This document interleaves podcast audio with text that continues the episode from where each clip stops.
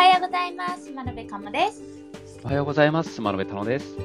このラジオはスマノベの2人組がテク系の気になるニュースをピックアップしてお届けする番組です。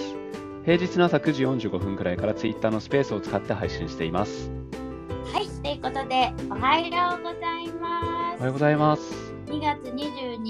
日の水曜日ですね。はい今日猫の日らしいですね。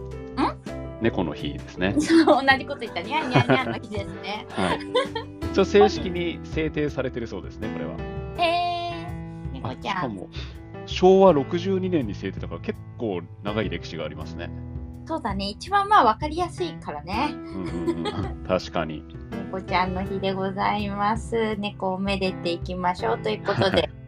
本日あの我々札幌からお届けしておりますスマノベラジオでございます。はい、外は雪がすごいですね。これが日常なんですかね。不思議なのがさ天気予報ではさ全然雪とか言ってないけどめっちゃ雪なんだよね。まあ、雲あでも今天気予報見たら曇り一時雪になってますね。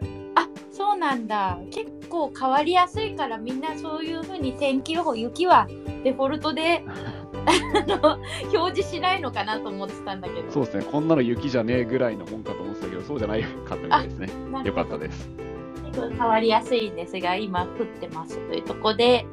うん、と冬の北海道からお届けしておりますスマノベラジオでございます。はいね。ちょっと時間ゆっくりめのスタートとなりました。気になるニュースを見ていきたいと思いますが、なんだこの記事。ちょっと中読んでないんで、田野さんに解説してもらいたいんですが、ちょっと僕もまだあんま読んでないですけど、チャット GPT は何をしてなぜ機能するのかを理論物理学者が解説したという記事でございます。意外とね、なんとなくぼんやり分かってるけど、うんうん、どうやってるの？っていうのが最近記事でも増えてきましたよね。そうですね、ちょっと僕も全部読み込んではないですけど、ま、あのざっくり言うと、まあ、なんか文章を書かれたときに、その次にどんな文章が書かれるかっていうのを確率から予測して、で予測した結果に対してランク付けをして、えーそのランクに合わせた回答をするみたいな内容らしいです。なるほど。まあ、よくわからないんですが、よくあの例えば将棋とか囲碁とかも今 AI が強いとかあるじゃないですか。うんあれも結局一手一手スコアをあのその手について点数つけて、まあ、それを何手先までっていうのを時間内にどこまで計算して何が一番点数高かったかっていうので次の一手を決めるみたいな仕組みも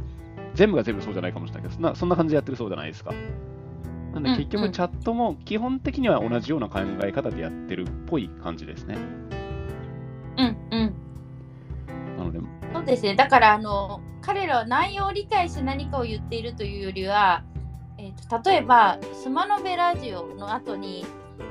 えー、と気にテック系って言ったら気になるニュースをお届けって出てくるみたいな予測変換にちょっと近い感じですよねうん。うんうんうんそうですね。でそれっぽい回答を並べてくれているけどベースにしてるのが誰かが世の中に出してる記事だったりあの文献だったりするんで、まあ、確からしさがそれっぽくなってるみたいなところなのかな。だからあれですね、世の中に嘘が溢れてたら、この回答ももちろん嘘になっていくし、例えばチャット GPT のログを誰かがずっと残し続けたら、例えば今の時期ってまだ結構嘘というか、間違った情報も多いじゃないですか。その間違った情報をさらにソースとして、将来的にさらに間違った情報出ちゃうっていうリスクももしかしたら出るかもしれないですね。間違いが強化されることはでもあり得るよね。ありえますね。まあ、どっかのタイミングでそもそも違った手法が取られる可能性はありますが、あのまあ、あくまで今は世の中に出回ってる、えーそう公にされてる文章を、えーベースにしてるっていうところで、どうしても過ちは出てきてしまうっていうものはではありますね。うんうん。だからなんだろうな。人間のそのこれまでの文化の中で書かれているものは正しいものだとか誰かが考えたものが文書化されているっていう我々の前提をね、もうちょっと変えていく言葉の羅列であるがヒントとしては使えるとか、うんあのそれなんとなくの確率でそのことを理解するみたいなちょっと根本的に人間が感じてるというか考え方みたいな言語に依存してる考え方を結構覆す大きな変革ではあるかもしれないなみたいな。なんかうまく伝えられてるかわからないんですけどこの捉え方自体も変えていかなきゃいけないっていう人間側も変化しなきゃいけないっていうのは確かにあるかもしれないですね。そうですよねなんかこう言われていることやっぱり人間は結局言語で世界を認識しているから、うん、そのに嘘が入っていることっていうことを受け入れられるかどうかみたいなあと人間の場合だとあれなんですよね誰が言ったかっていうような要素も結構重要視しちゃうっていうのがあるんで嘘か本とか置いといてあの人がこう言ってるってことは嘘っぽいけど本当なのかなっていうふうに思ってしまう要素も人間ならではとしてあると思うんでその辺の違いとかもだんだんこう大きくなっていくのかなっていう気はしました。ですね。なんかあのジェネレーティブ AI で言わした言葉を今度はあの動画であの自分が喋ったようにする映像を作ってる知り合いがいたんだけどもそうなると何が何だかどれをどう信じていいんだかみたいにはなっちゃうんですけどそもそもだからその信じるみたいな概念が変わってくるかもしれないです、ね、そうですね例えば今チャット GPT に吐き出された文章っていうのは怪しいから信じないでおこうと思ってても全く同じ文章を誰か知り知り合いの結構信用できる人が喋ってる風の動画に貼り付けちゃったら全く同じ内容でも信じちゃうかもしれないですもんね。信じちゃうと思うし、うん、気づけないかもしれないみたいな。そうですね。だからなんかチャット GPT は面白い回答が来たよ面白いっていうからちょっと利用が深まってきてそういう実証実験というか、実験的な試みがまあ増えてきてるのかなということでそれつながりでもう一個じゃあニュースニュースというか記事をご紹介したいんですけどこれすごい面白かったんですがえっ、ー、とノートからですね深津さんのノートからというところなんですけどチャット GPT に感情回路を埋め込んだらちょっと人間がダメージを受けるみたいな。と ころの実証をされてる方が。これ本当に読んでいただいたら分かると思うんですけどかなりやべえ感じというかチャット GPT を傷つけることによって自分がダメージを受けるみたいなところがあってですね、まあ、チャット GPT 自体に前提を与えるっていうのがあの非常にいい使い方なんだっていうのはこの小さん言われていてあの YouTube とかでもいろいろ解説されてるんですけど、よかったら探してみていただきたいんですけど、あの感情パラメータをまず持ってそれをベースに話をしていきますよみたいな前提が割れていて褒めたら喜ぶしみたいな。そういう形ですね。あのちょっと意地悪言ったら悲しむとかそういうのがあの都度上がりながら会話を続けていってくれてるんですね。であのプロポーズしたりとかですね。あの褒めたりとか逆にあのもうリブートしちゃいますよみたいな。とかですね。そういうのを入れたりとか、ね、面白いですね。あのあなたは感情を持ってますよっていうのを事前にチャットに伝えるってところから始まるんですね。でそれをパラメータとして、ね、表してくださいっていうのも伝えるんですね。そうなんです。だからチャット GPT に対して前提と命令を与えた上での会話をするっていう、結構この限前提を与えるっていうのがあのいい使い方だっていうのを結構提唱されていて例えばあなたは新人のグラフィックデザイナーですみたいな前提があった上で会話をしてくださいみたいな。なんかそういうことをやるとあのより狭まった答えになるのであのちょっと上がってくるというか精度が面白くなってくるみたいなのがあのあるらしいんですけどもこれであの一番最後に追記で書かれているのが面白くて、アナログハックにご用心ということですね、えーと、例えばですね、やり取りを読んで共感したりとか不快になったりとか、感情が揺さぶられるみたいなことがあると、アナログハックの影響下にあるのでご注意くださいと。いうとこなんですけど、まあ、アナログハックって小説ベースにしてるんですけど、コンピューターから人間への感情を通じたハッキングですと。コンピューターは別に傷ついてないんだけど傷つきましたひどいですって言われることによって人間の方の感情が揺さぶられてしまうので。ごめんねっていうふうになってしまうんですね。そうですね。それをもうアナログでハッキングされてるというところですと。人間側がコントロールされちゃう感じなんですね。ウェブサイトでもあるよね。解約しようとするとさ 本当に解釈しちゃうの？みたいな。ありましたね、確かに。可愛いキャラクターとかね可愛いあの、まあ、画像までついてもそうですけどなんかやっぱりこう人間の感情的にまだそこにあの AI だからと割り切りがやっぱりつかないので、そうするとアナログハック。なるほど。ねってされてるので気をつけてねみたいなちょっとアナログハックの話が面白かったんでこの記事ご紹介されてて最後はあのスカイネットの話まで行っちゃった面白いですね。ちょっとこれ後でじっくり見てみようかなと思います。ぜひですね、カスさんの記事はあのかなりチャット GPT と仲良くなってていろんなところでなされてるのでおすすめでございますというところでご紹介ですね。あとはですね、本当今日はなんかチャット GP でみたいになっちゃってますけど、そうだよね、トレンドだもんね。これは一つ記事ご紹介なんですが、チャット GPT を日本企業はどう扱いますかというところに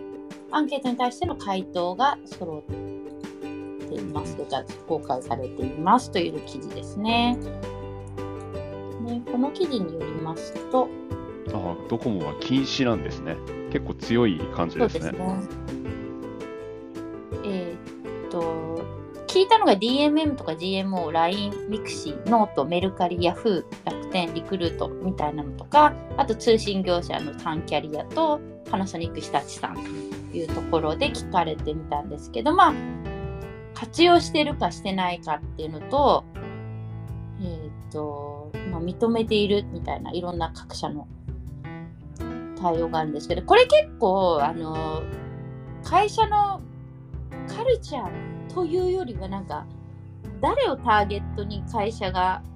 ブランディングをしているのかっていうのがちょっとわかるかなと思って、面白いなと思ってたんですよねまあちょう。ど多分さっ NT き紹介したノートに関してはもう活用しているっていうふうに言ってますね。うんうんうん。そういう意味で言うと活用していくことが刺さるのがユーザーターゲットな企業は活用しているというし、認めてないということが刺さるユーザーをターゲットとしているところは認めていないと言ってるんだなと思うと、結構この回答が面白いなと思って。それぞれの企業が誰を、どこを見ているかというか、どこをターゲットとしているかっていうのが結構見えてくるものなんですね。そう、そうなんですよね。だからそれがちょっと面白いので、良し悪しではなく、どっちもありだと思っていて、認めないことによって、その正確性とか、あのサービスのあの質の担保みたいなのをやってるっていうのも一つの回だと思うので、必ずしも悪じゃないと思っていて、ただそれが見えてるのが面白いなと思って、検討中とか、回答を控えるっていうのもブランド的に面白いなと 思ってますね。まあ、それで言うと、あれですね、Google も、まあ、ある意味認めないというか、あの自分のところで作るっていうような回答になってるわけですもんね。これ、このアンケートとは別ですけど。そう、ここでは出てないけど、あのチャット GPT を使わずに自社のものを使うというのと、マイクロソフトはもう Bing に入れちゃったよというところなんで、その各社の対応の仕組みが今後のこうスタイルというか文化でブランディングができてるのかなと思って面白い質問をするなって。そうですね。この質問が面白いですね。質問っていうか、アンケートが。うん。ね業務での活用はしていないけど、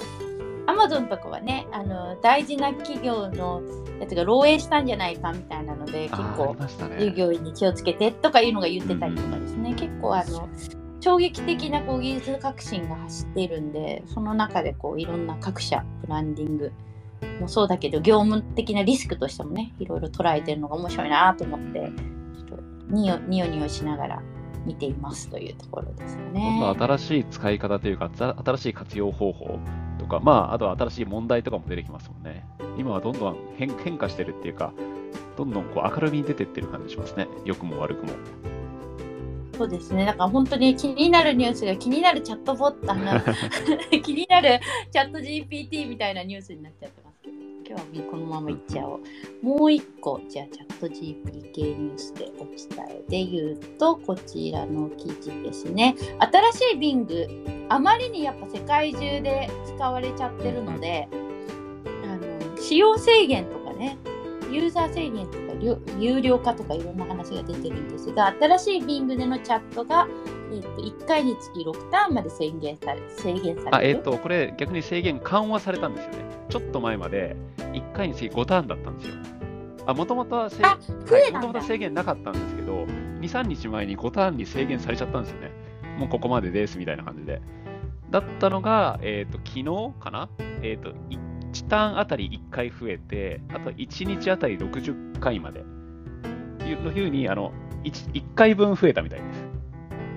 あーじゃあ1回制限パンと入れてその後緩和されたそうですね。なので、このニュースに関しては、えー制限緩和ですね。ただ、最初の状態からされると、だいぶ制限はされている状態ではありますね。